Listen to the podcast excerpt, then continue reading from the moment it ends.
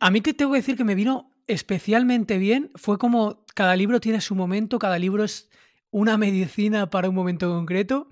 Y este libro me cayó a mí en el mejor momento, porque estaba en una etapa de mi vida con un estrés máximo.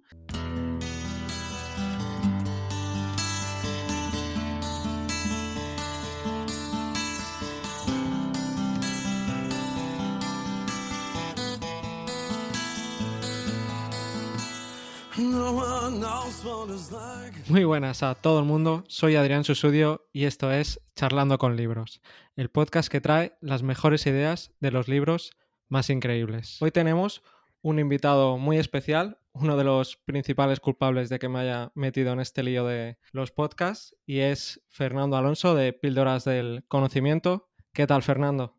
Hola Adrián, pues nada, un placer estar aquí por tu podcast, que lo escucho, bueno, escucho todos los episodios, así que bueno, aparte de que somos amigos, un placer auténtico estar por aquí, aportando lo que podamos.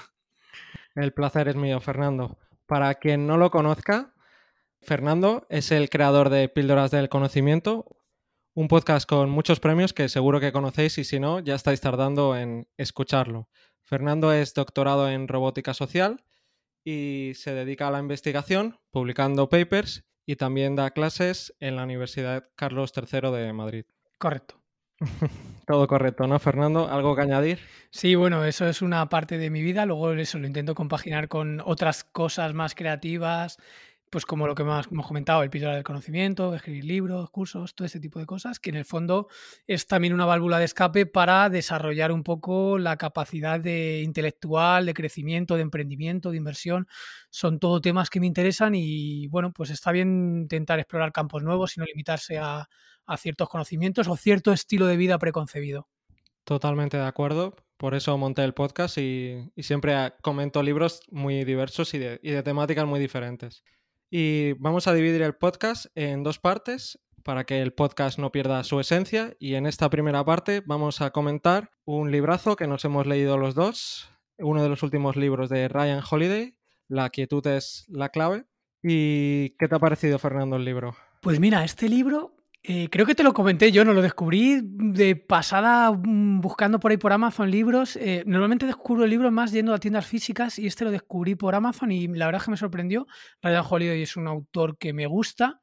eh, y el título, además Ryan Holiday tiene la principal virtud de que pone títulos muy buenos. O sea, son como muy, te llama mucho la atención, ¿no? El ego es el enemigo, confía en mí, te estoy mintiendo, que fue con el que empezó su carrera. Luego el obstáculo es el camino. A mí te tengo que decir que me vino especialmente bien. Fue como cada libro tiene su momento, cada libro es una medicina para un momento concreto.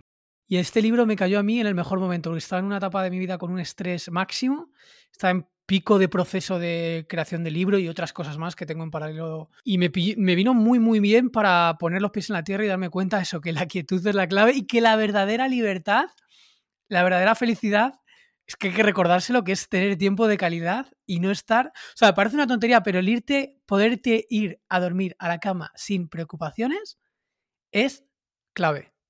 Pues la quietud de la clave a mí me vino muy bien. Es una de. es la quietud, ¿no? sí, sí, sí. Es que para mí este libro es como un manual de vida, porque comenta tantas cosas y cada capítulo podría ser un podcast, si nos ponemos a ello, pero vamos a comentar los que más nos han gustado, las mejores ideas. Voy a empezar yo comentando, bueno, la base, el, título que dice La quietud es la clave. Ryan Holiday no define la quietud con una sola frase, sino que dice que son muchas cosas, ¿no? Pone muchos ejemplos. Uno de ellos es el trabajar duro, dice eso que es quietud. También observar la naturaleza, dándote las gracias por ese momento único o buscar la belleza en pequeños detalles como el humo de la taza del café o el viento que mueve una antena. De hecho, muchos de, estos ejemplos me recuerdan al, al, flujo, al estado de flow. Y también dice otros como que la inspiración que te aparece de la nada es quietud. Así que todos hemos vivido alguna vez esos pequeños momentos de felicidad que siempre buscamos querer repetir. Para mí Ryan Holiday lo que hace en este libro, porque Ryan Holiday es amigo de, de Tim Ferris, también está muy metido en el tema del estoicismo Y yo creo que su intento es una mezcla de un, intento, una aproximación de juntar los mejores aprendizajes que ya hace 15 años introdujo Ferris con sus famosos libros, Armoretane, la, eh, la Semana Laboral de Cuatro Horas, con libros más clásicos de tema del estoicismo y hace su propia aproximación y en el fondo hace lo que tú bien dices, que es como, oye, trabajar es necesario, sí, nadie te va a regalar nada, pero tampoco se trata de trabajar con acción indiscriminada a lo loco, sino, oye, trabaja con moderación y acepta las necesidades de tu cuerpo de descansar. Y además, si quieres más claridad, para mí, si quieres más claridad, necesitas espacio en tu día a día para tener momentos de silencio y paz. Si no, eh, es como que no escala, no vas a tener ideas realmente buenas, no vas a tener un trabajo realmente productivo, no vas a tener un trabajo realmente eficiente, tu sueño tampoco va a ser de calidad y corres el riesgo de rápidamente acercarte a lo que los ingleses llaman el burnout, que es como el agotarte, el quemarte. Entonces, para mí son las ideas, una de las principales ideas que subraya este libro. Sí, ¿no? También comenta lo de vivir el presente, que eso nos ocurre mucho. De estás haciendo algo y estás pensando luego en la cena, en la película que verás de Netflix, o nunca estás, nunca estás en ese momento. Y pone muy buenos ejemplos de deportistas y, y de personajes históricos que los mejores eran los que sabían concentrarse en ese punto, dar todo, estar al 100% en el momento. Esa era la diferencia entre los mejores deportistas y el resto. Sí, sí. A mí me gustó mucho la historia de Tiger Woods. ¿Te acuerdas? En el libro. Sí, como, como para no acordarse. Claro, claro. Es que es una idea buenísima porque además me coincidió en el tiempo que leí lo de Tiger Woods con eh, ir al cine a ver la historia de, Will Smith, la que cuenta la. Bueno, que narra la historia de ser el padre de las hermanas William, estas dos tenistas que han sido hiper famosas.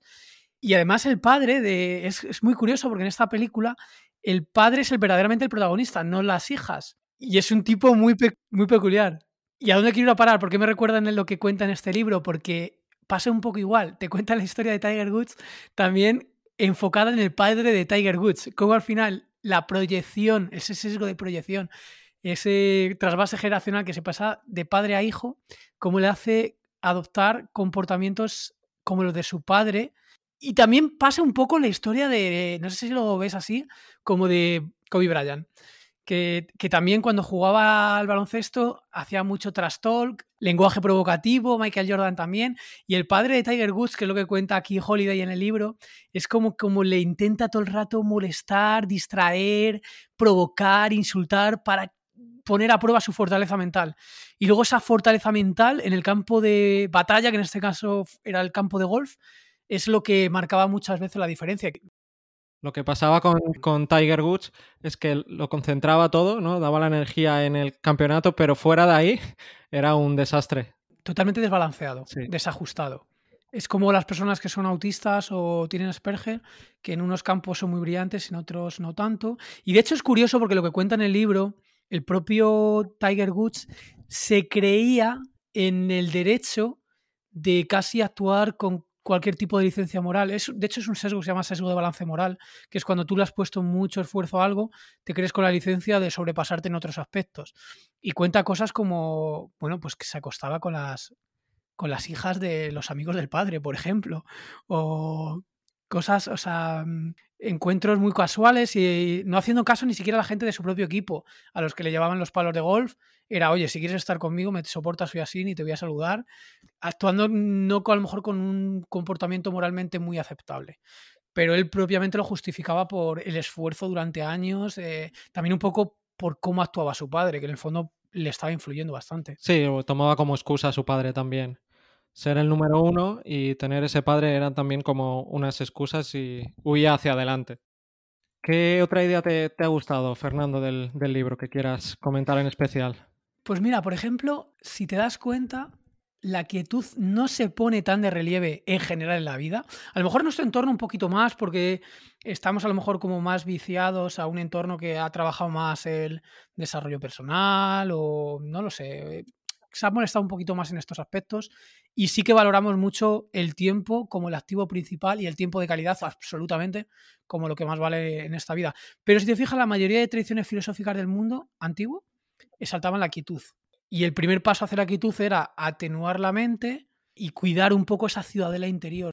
¿Por qué te digo que este libro me vino con un momento especial porque tenía mucho estrés y tuve que empezar a implementar medidas eh, para proteger mi ciudadela interior, mi cerebro.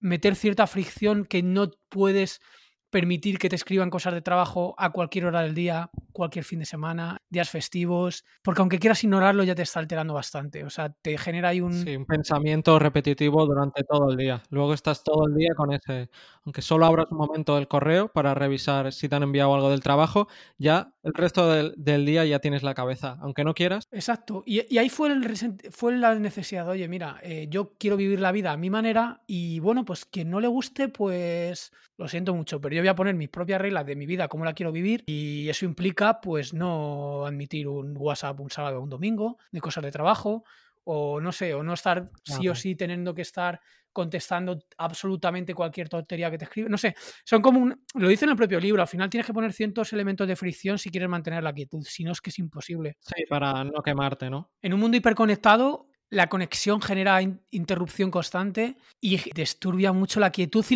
la, productividad laboral. Es que en el fondo es que esa es otra. O sea, ¿crees que por estar más conectado vas a tener más productividad? Porque, bueno, vas a responder. No, es que en el fondo estás trabajando peor. Estás haciendo peor tu trabajo.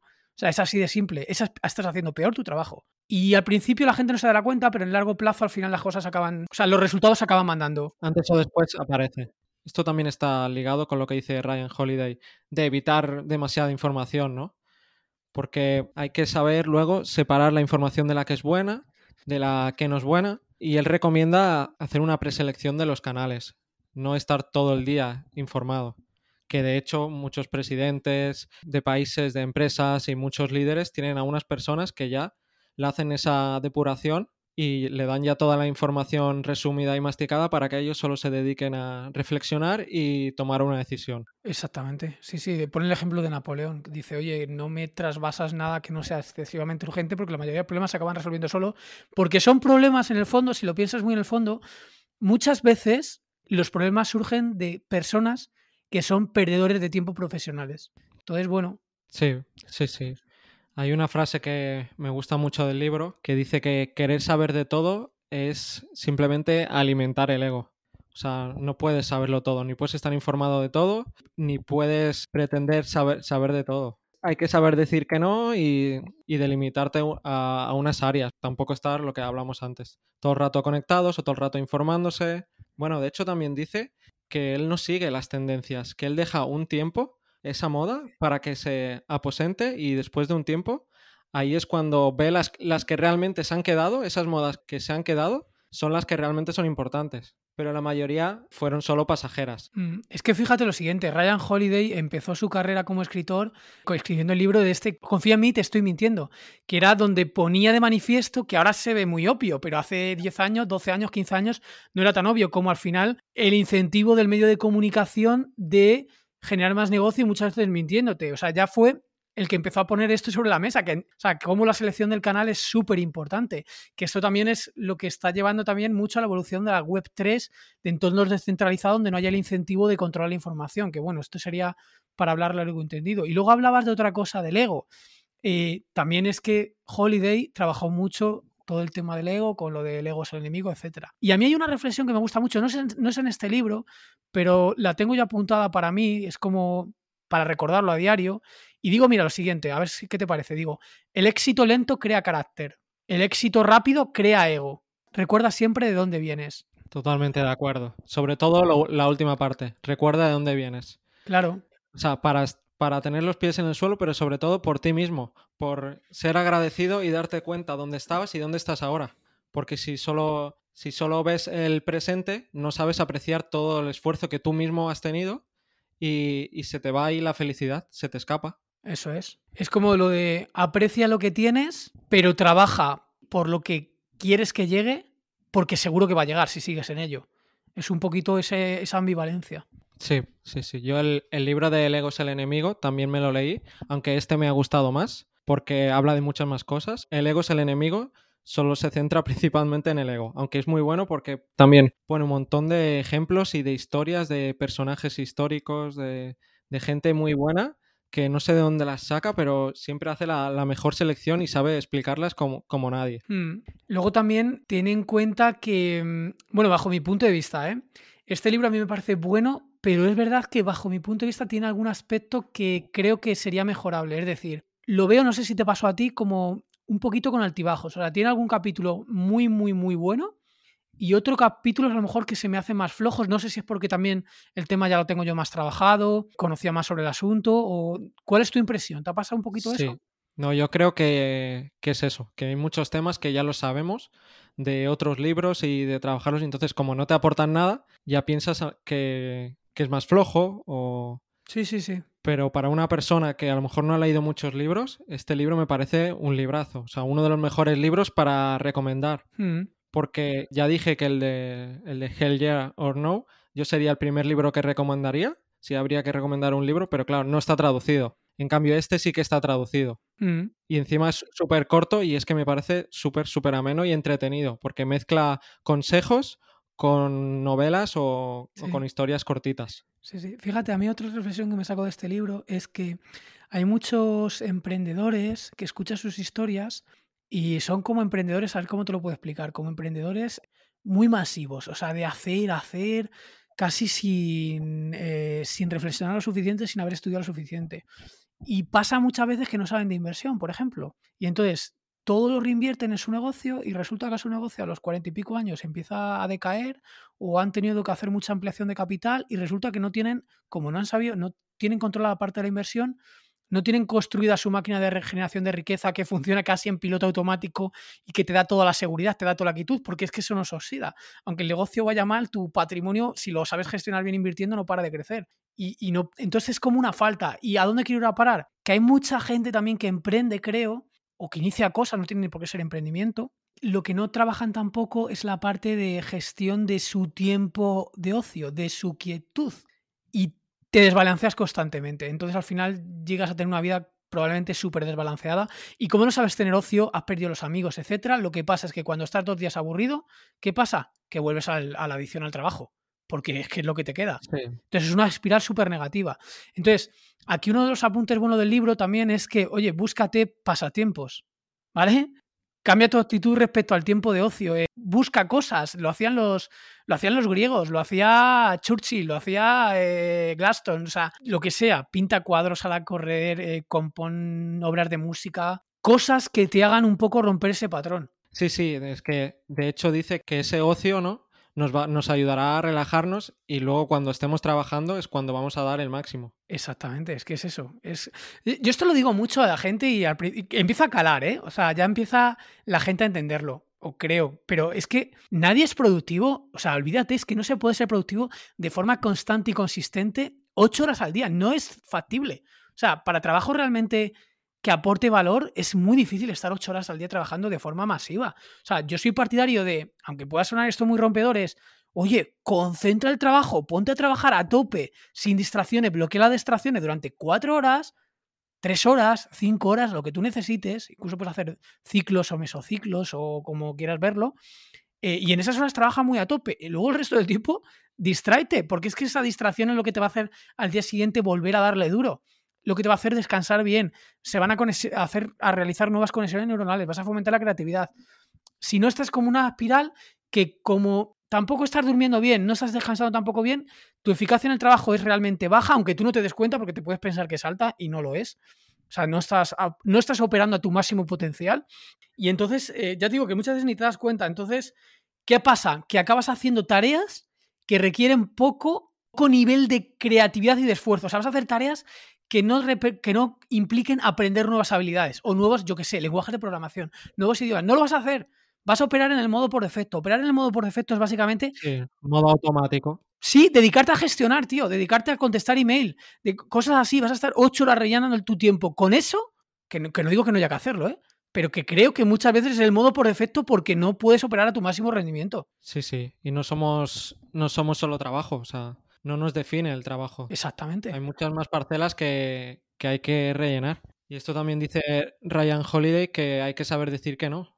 O sea, muchas veces. Porque no le debes nada a nadie y, y decir que no te ayuda a, a, valorar todo, a valorar las cosas. Si no dices que no, vas a ser un esclavo. Es que la sociedad, el entorno social, te va a hacer pensar que le debes cosas a la gente para, eh, que a veces que sí le puedes deber, pero muchas veces, si tú eres una persona trabajadora y productiva y demás, Nadie te ha regalado nada, te lo has ganado ti mismo. Ergo, si tú te lo has ganado tú mismo, tú no le debes tanto a la gente como te quieran hacer pensar, creo, mi opinión, ¿eh?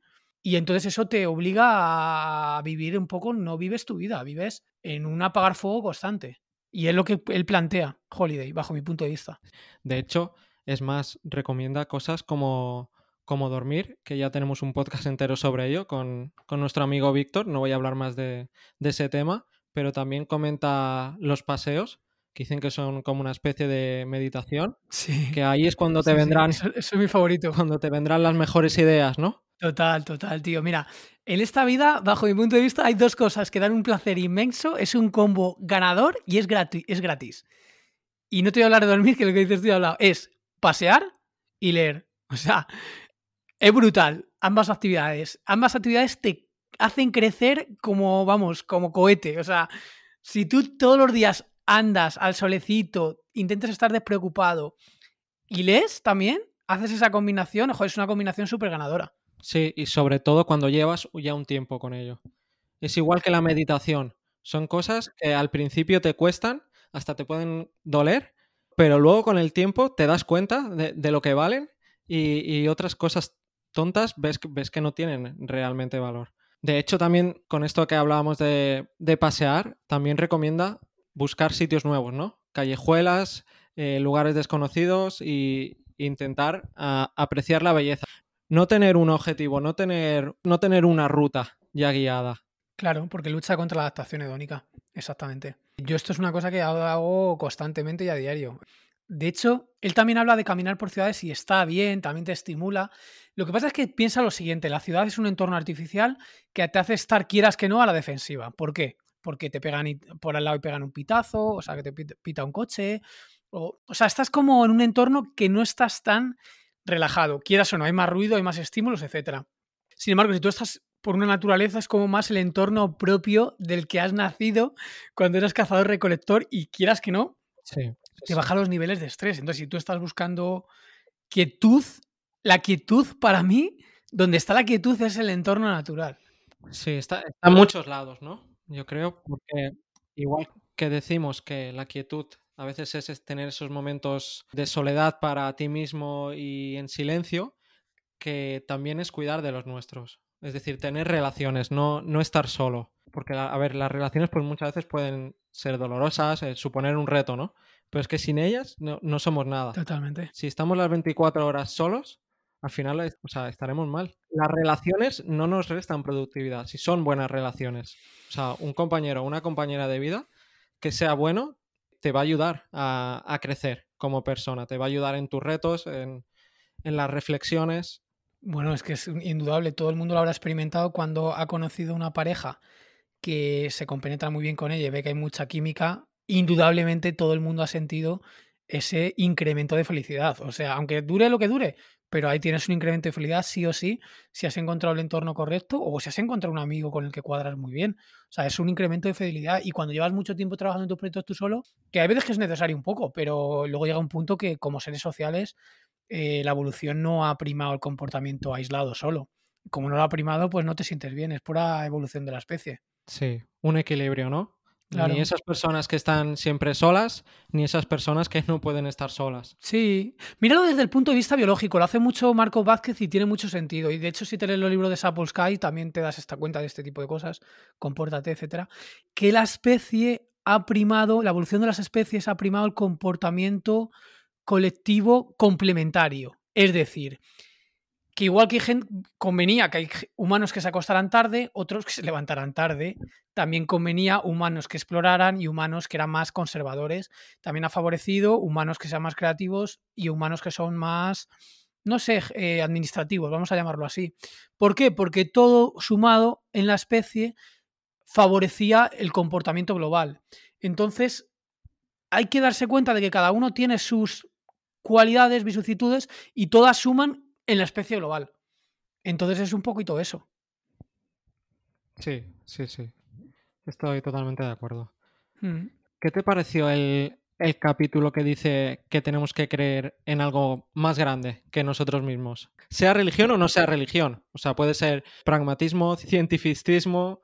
Pues mira, te voy a ser sincero, ese me lo pasé un poco por encima, o sea, fue de los que menos me gustaron. No que esté mal, ¿eh? Yo de hecho lo interpreto más como estar en la cúspide de la pirámide de Maslow. Cuando tienes todo de abajo cubierto, empiezas a pensar en otras cosas. Entonces, bueno, está bien, eh, te puede ser útil. Yo al lado religioso no me lo llevo, pero es verdad que tampoco es que lo pusieran en el lado religioso. A lo mejor tú crees más en la ciencia, ¿no? Tampoco, tampoco. No, no, que va, tampoco, tampoco. No, ahora después de tantos papers que tienes, ahora... Pues por eso mismo, ya sabes tú cómo va esto, ¿no? Cuanto más eh, indagas, más ves el problema, pues eso tampoco. En algo tienes que creer, Fernando. Porque si no creemos solo en, nosotros mismos, ¿no? Si no... Creo en cosas, creo que eh, el camino es bueno cuando es compartido, que tampoco tiene por qué ser eh, en algo superior, en un concepto superior. Puede ser simplemente la amistad o puede ser simplemente el camino de aprendizaje, que es un poco el libro que he escrito, pero es que en el fondo creo firmemente en ello. Es que cuando una persona tiene sensación de abundancia, no cree que todo es fijo, que es para siempre. No, para siempre no. Cuando tienes mentalidad abundante, pues tú lo que quieres es continuar aprendiendo, aprendiendo, aprendiendo porque te sientes vivo. Ese proceso de aprendizaje te hace sentir vivo. Entonces, yo creo en eso. Habrá gente que crea en otras cosas, pues yo creo en eso. Claro. O sea, tú crees en, el aprendizaje, entonces. De tu libro hablaremos en la segunda parte. ya, ya, veréis. Ya, lo dejamos para la segunda parte. Y también hay otro capítulo, a ver este qué te parece, el que dice que si buscamos algo fervientemente, con mucha fuerza, nunca lo vamos a alcanzar, que hay que desenfocarse para alcanzar algunas cosas, centrarse en el proceso y en el arte, en vez de en el, en el objetivo final. Bueno, es, un, es una conjunción de cosas. Creo que sí que tienes que tener una estrella polar que te más aunque luego cambia es que el problema es que con la información va cambiando el entorno va cambiando. Entonces eh, decisiones que tomaste en el pasado luego en retrospectiva dices oye pues quizás no fue la mejor solución pero claro con ese momento con ese conocimiento era difícil tomar otra decisión probablemente. No claro. Hay que juzgarnos en el momento Claro, ha pasado o a futuro es muy fácil. Sí. Sí, sí, Mira, yo hay una reflexión que saco. Si al Adrián de hace 10 años le viene la persona tal y dice, mira, con tu forma de ser, creo, y con el entorno actual, lo que mejor te va a hacer es hacer A, B, C y D, y creo 100 o casi 100% que va a ser la solución óptima, eh, eso te da como más confianza para hacer eso, ¿sabes? Entonces, conocer ese tipo de personas que te ayuden, que te faciliten, que te... No sé, suena como muy guía, eh, suena como muy eh, magufo, ¿no? Como muy tal, pero es así, es como... Bueno, fuiste tú, de hecho, fuiste, hace unos meses fuiste tú, no 10 años, pero hace unos meses fuiste tú el que me lo dijiste. Primero, ¿por qué no, no te creas algo para, para compartir? De todo lo que te lees, ¿por qué no te haces un podcast? O sea, no 10 años, pero unos, unos meses sí que, y claro, si hay personas detrás que te dicen eso, te impulsa. Estoy totalmente de acuerdo, te ayuda mucho. Porque el entorno te condiciona mucho, entonces, y todo el mundo duda de sus capacidades, entonces, bueno, pues es un poco eso. ¿Algún otro tema en especial que quieras comentar ahora tú? Sí, mira, yo te concluiría con un último aprendizaje, que fíjate, es otra de las cosas que trato de implementar, es la importancia de cuidar tu cuerpo. Y bueno, esto lo sabemos ya todos. Lo adapto a mi forma de ser, ¿eh? que puede ser que esté equivocado, puede que no. Pero mira, yo aquí saco dos conclusiones, o bueno, una, lo voy a centrar en una, es cuando vas a entrenar, entrena de verdad. Es decir, yo por ejemplo estoy yendo al gimnasio y antes me hice un gimnasio en casa, tengo un gimnasio en casa y podía entrenar en casa y a veces entreno en casa. Pero ir a un entorno donde el resto de gente está entrenando y ves la gente ahí entrenando, a mí me motiva, me sube los niveles de competitividad, de testosterona. O sea, es así, es pura biología. Y hay gente que usa el móvil para apuntar las series que está haciendo o demás. Yo prefiero no tener nada, absolutamente nada. O sea, papel y boli. Yo iba con papel y boli a la vieja usanza y cuando entreno es mi momento sin, sin teléfono. Hablábamos antes, ¿no? Hmm. Vivir el momento. Darlo todo en, en ese momento. Sí. Exacto, yo lo que hago es que voy a muerte, o sea, básicamente estoy el rato entrenando y no voy a móvil, pero no, o sea, no tengo el móvil ni nada, pero voy a muerte. Y esto no quiere decir que no me ponga a hablar con una persona que esté cerca, que también lo hago, es que es un valor añadido, es cuando vas sin móvil, vas sin cascos, etcétera, estás como más concentrado y también estás más abierto a percibir el entorno, a observar, que también es un valor. Si estás todo el día a lo mejor en casa, luego ahí pues esa parte de sociabilizar también es muy importante. Claro, el deporte en grupo es la otra parte que te quería comentar. Eso es cómo aprovechar el deporte para como pilar también para construir relaciones sociales porque se hace más divertido y te da más felicidad y es de las cosas que más unen, o sea que. Sí, lo que hace Sergio Falla, ¿no? Sí, sí, sí. Que siempre le, le gusta quedar con gente para hacer deporte. O sea, una idea buenísima. Pues muy bien, Fernando. Vamos a cerrar esta primera parte. Yo creo que ya hemos comentado mucho sobre el libro de la quietud es la clave, que obviamente recomendamos. Y ahora nos vemos en la segunda parte. Nada, Ryan Holiday siempre en nuestro equipo es un autor referente y cualquier cosa que publica siempre tiene la calidad que, se le presupone. Así que ha sido un placer hablar contigo sobre este libro y espero que a los oyentes les, les guste mucho. El placer ha sido mío, Fernando. behind blue eyes.